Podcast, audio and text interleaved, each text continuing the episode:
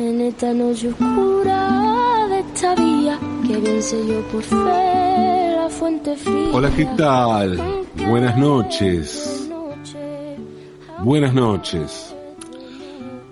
Es raro lo que pasa con la economía, muy raro, muy, muy raro. Por un lado, la economía es un tema central.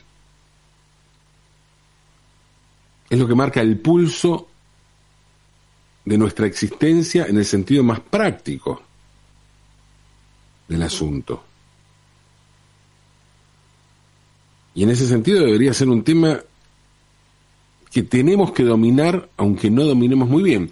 Y sin embargo, y sin embargo, hablar de economía parece ser hablar de algo que no terminamos de entender, o que la mayoría de la gente no termina de entender.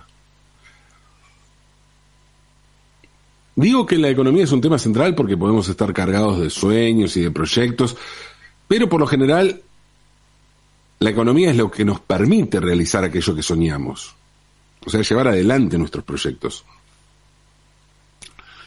No quiero ponerme materialista, simplemente pretendo asumir el lado materialista y práctico de nuestras vidas. Y entender que no hacernos cargo de eso es hacernos los boludos. Y se lo dice alguien que no entiende nada, pero nada del tema, ¿eh?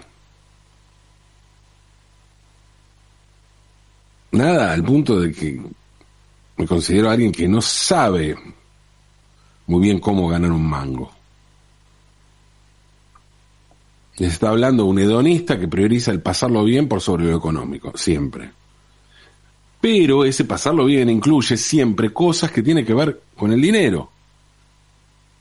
Aunque como en mi caso personal eso no implique grandes lujos ni transitar los lugares comunes de lo, que se considera tener plata. No, el, el dinero para mí es solo un motor para hacer más ambiciosos los proyectos. Y diría que sobre todo el dinero es el motor para no tener miedo a fracasar. A ver, hablo de fracaso y hablo de economía y no de otra cosa. En ese sentido existe el fracaso. Por lo demás, creo que no existe el fracaso si las cosas están hechas desde el deseo. Si hacemos lo que tenemos ganas y después no, eso no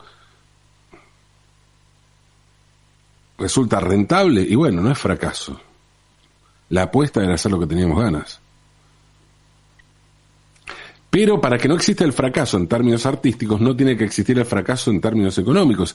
Es decir, una cosa es que no, no haya un, un lucro, o sea, ganar en el sentido de obtener ganancias, y otra cosa es no poder garantizar lo básico.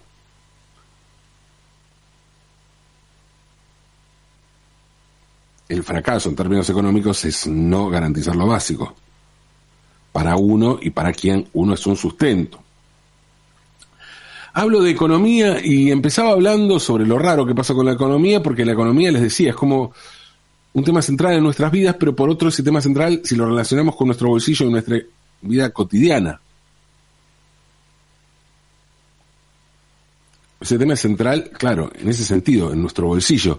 Porque existe, por otro lado, algo llamado la economía, que es la economía en función colectiva, en función de la sociedad, del país, del mundo. Y eso resulta un misterio para la gran mayoría de la población. Hablo de la economía y hablo, por ejemplo, de la actividad bursátil, del sistema financiero, de las criptomonedas. Y ahí sí que no entiendo absolutamente nada, pero nada, ¿eh? Nada, nada, nada. ¿Cómo funciona la bolsa de valores, por ejemplo? No tengo la menor idea.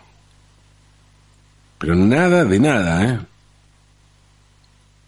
Puedo manejar mi economía cuando se trata de hacer cuentas entre lo que gano y lo que puedo gastar con eso, descontando varios gastos fijos, bueno, que es parte de lo que se gasta, ¿no?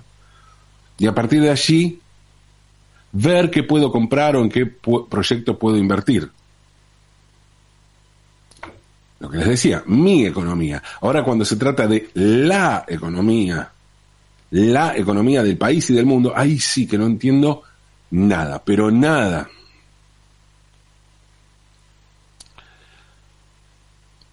Claro que sí entiendo algo. Sí, hay algo que sí entiendo. Entiendo, o tiendo a pensar, que existe una trampa en ese punto. Un engaño que consiste en complejizarnos algo que debería ser más sencillo. O la economía de una sociedad no debería tener una lógica más o menos similar a la de nuestra economía doméstica. Sí, un poco más compleja, sin dudas, pero un poco. Y similar, pero no, no, nada que ver.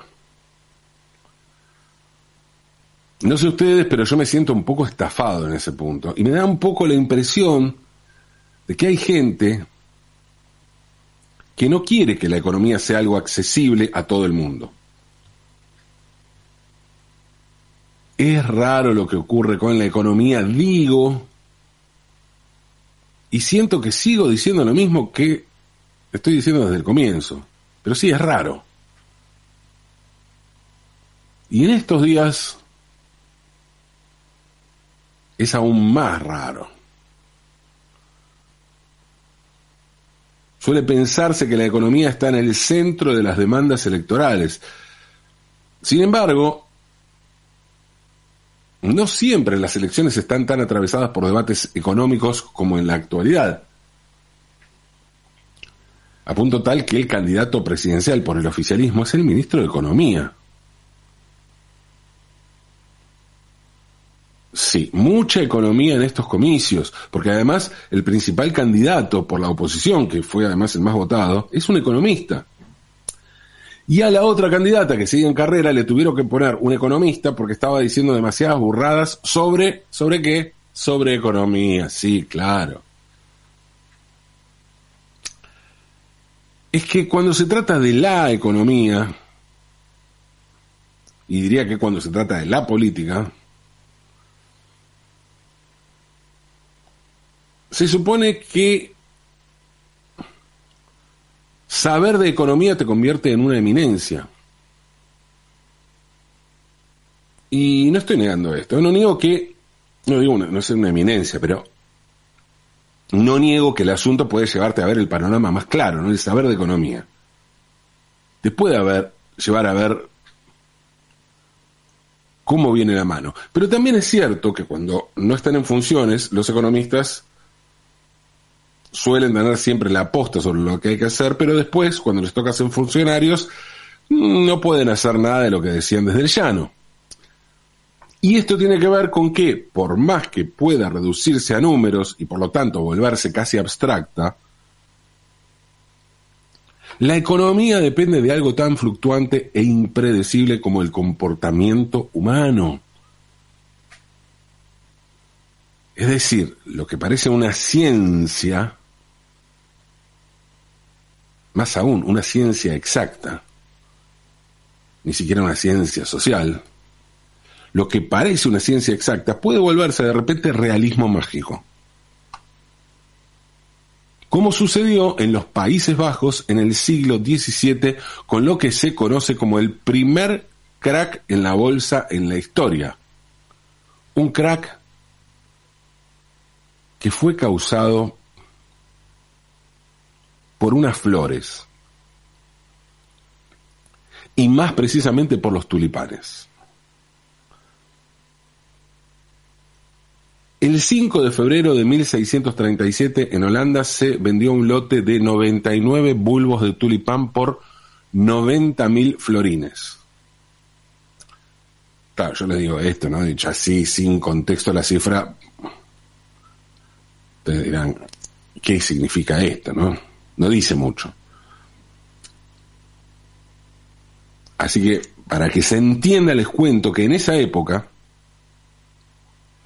el sueldo medio mensual de un ciudadano era de 150 florines. Y por 120 florines se podía comprar un buey, un animal indispensable para labrar la tierra. Imaginemos, no había máquinas, no había nada. 150 florines, un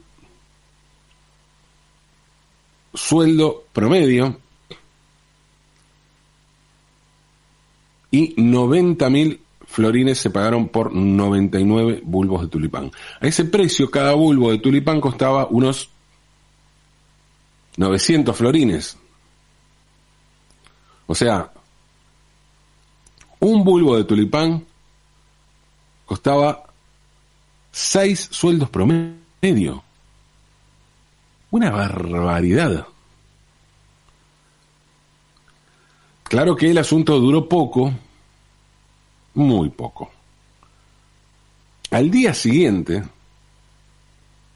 o sea, el 6 de febrero de 1637, se puso a la venta un lote de medio kilo de aquellos preciados bulbos por tan solo, tan solo, bueno, digamos, 1250 florines. Sí, claro, seguía siendo un montón para unas flores.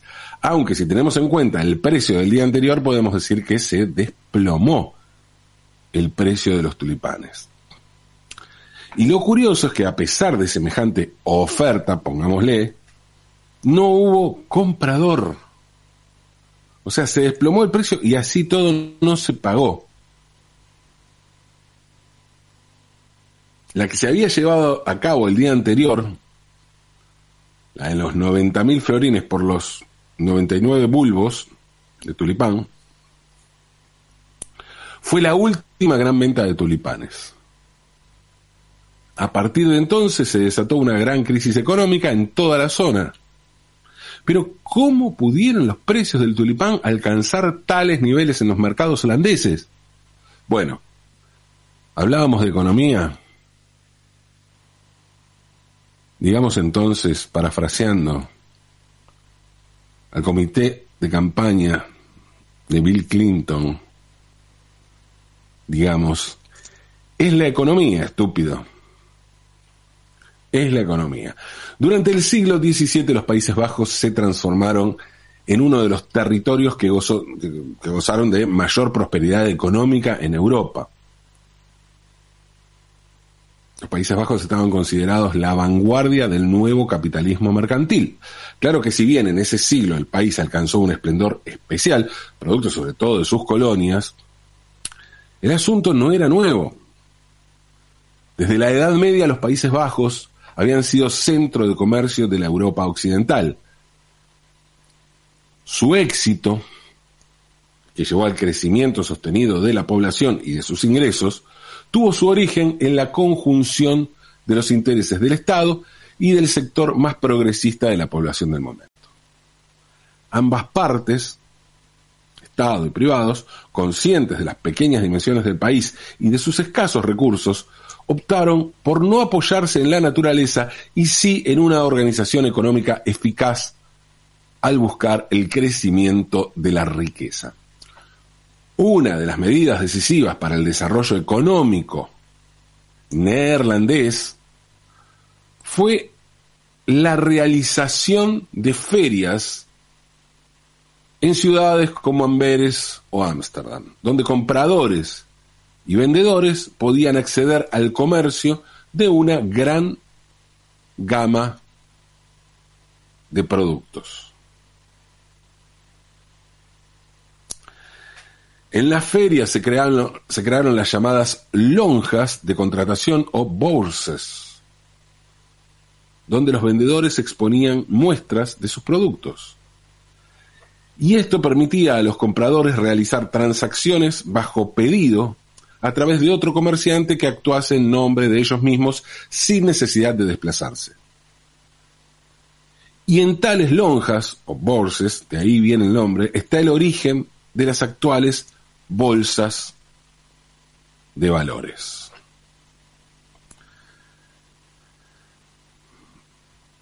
Para que todo esto fuera efectivo,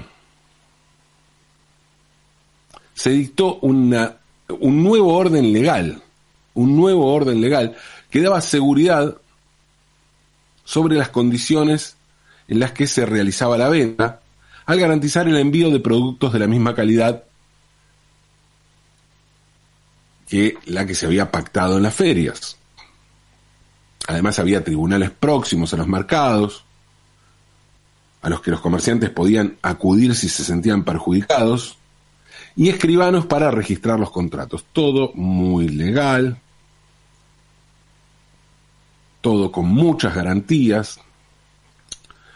También se daba plena difusión de precios con la publicación de El Boletín de las Cotizaciones de Ámsterdam, era el punto de partida para cualquier negociación, y en este ambiente de prosperidad económica y reglas jurídicas claras para los negocios, pronto apareció un artículo de lujo que además significaba estatus y ostentación, como siempre pasa en las sociedades de consumo. Y en este caso, ¿cuál fue ese artículo de lujo?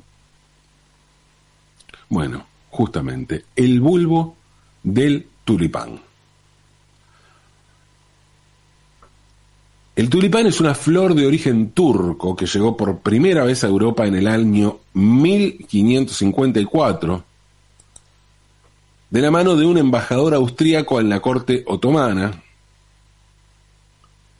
y en menos de un siglo se convertiría en un símbolo de riqueza. El nombre tulipán procede del turco tulbent, que significa turbante, y hace referencia a la forma que adquieren sus pétalos el médico Carolus Clusius fue el primero, la primera persona que cultivó uno de esos bulbos en Holanda y que consiguió además una producción masiva y barata. En un momento dado, un virus llamado mosaico atacó a las plantas, provocando que los pétalos de las flores infectadas luciesen con franjas, unas franjas con muchos contrastes, que parecían llamaradas, parecían como quemadas. Bueno, vetas realidad muy bellas, ¿no? Le dieron como otro atractivo a las flores. Y estas nuevas variedades de tulipanes, productos, producto de, bueno, distintas contingencias de la naturaleza, como les decía, o podría ser el hecho de estar infectadas, estas nuevas variedades, cada una con su nombre, fueron muy apreciadas en el mercado. Ante la creciente demanda de tulipanes, los cultivadores pagaron precios cada vez más altos por los bulbos.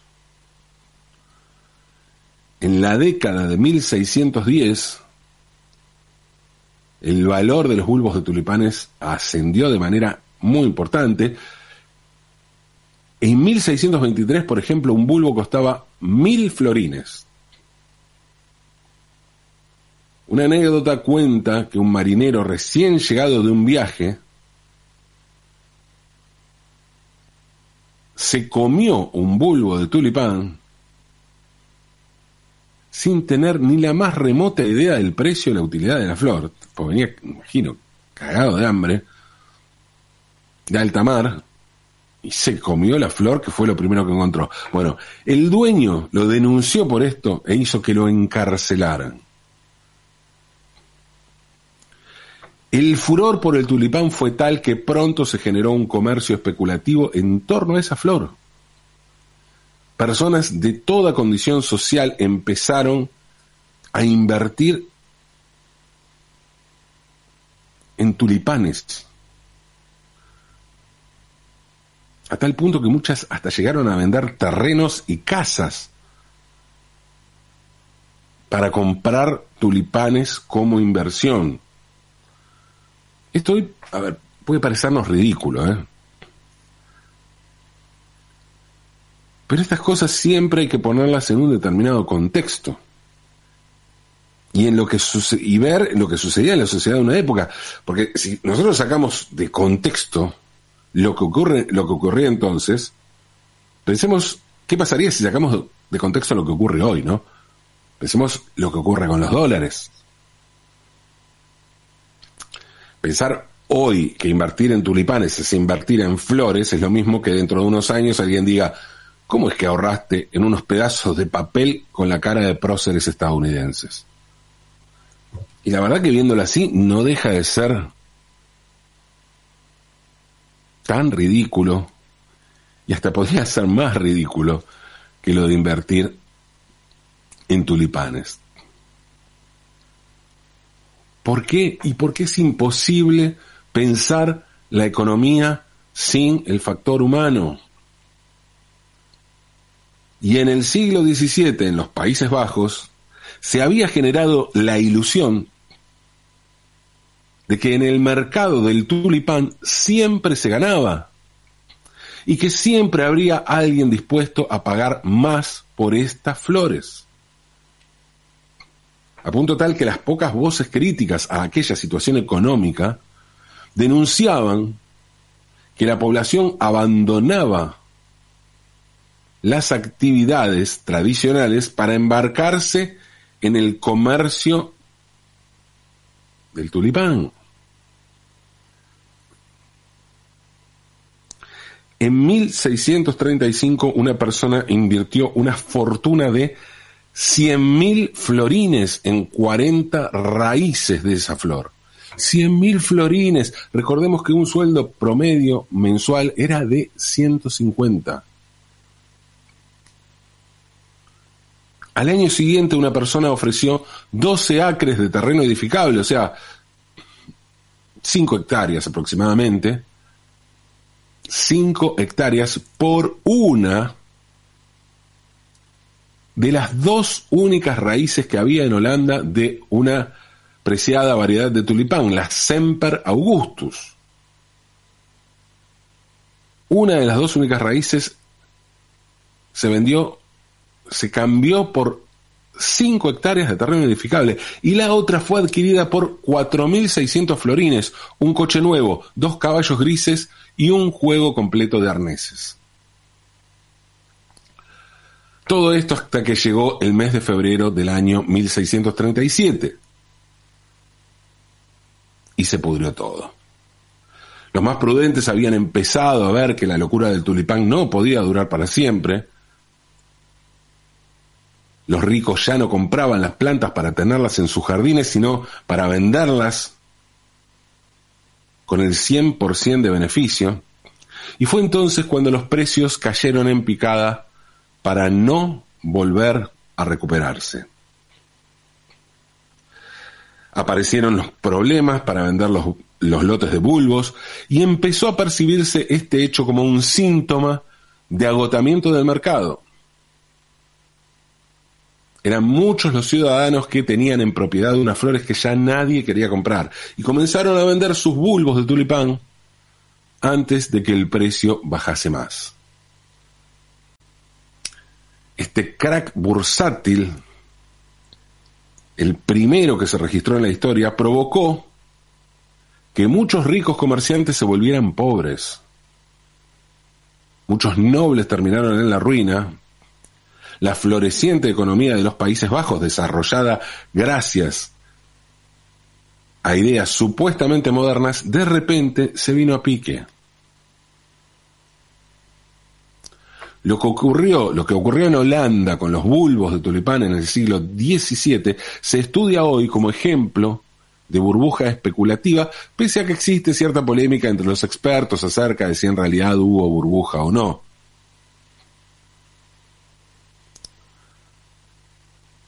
En los Países Bajos hubo algunos ganadores, claro, siempre los hay. En este caso, los que salieron del mercado antes del desastre. Pero sobre todo hubo vencidos. Hubo derrotados, los que liquidaron su patrimonio e incluso se, se endeudaron para invertir en unas flores que terminaron no valiendo casi nada. porque a nadie se le había ocurrido preguntarse qué pasaría a largo plazo en el mercado del tulipán.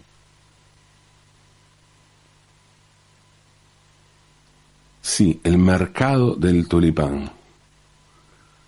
En un momento en el que Una gran inversión puede ser comprar y vender flores. La timba financiera, el juego, el riesgo de especular con aquello que a la distancia nos parece ridículo, pero en el lugar de los hechos puede transformarse en la posta.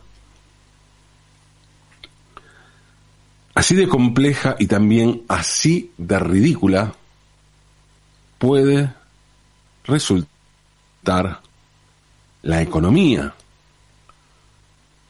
Porque así de complejas y así de ridículas podemos resultar las personas con nuestros gustos y con nuestros consumos.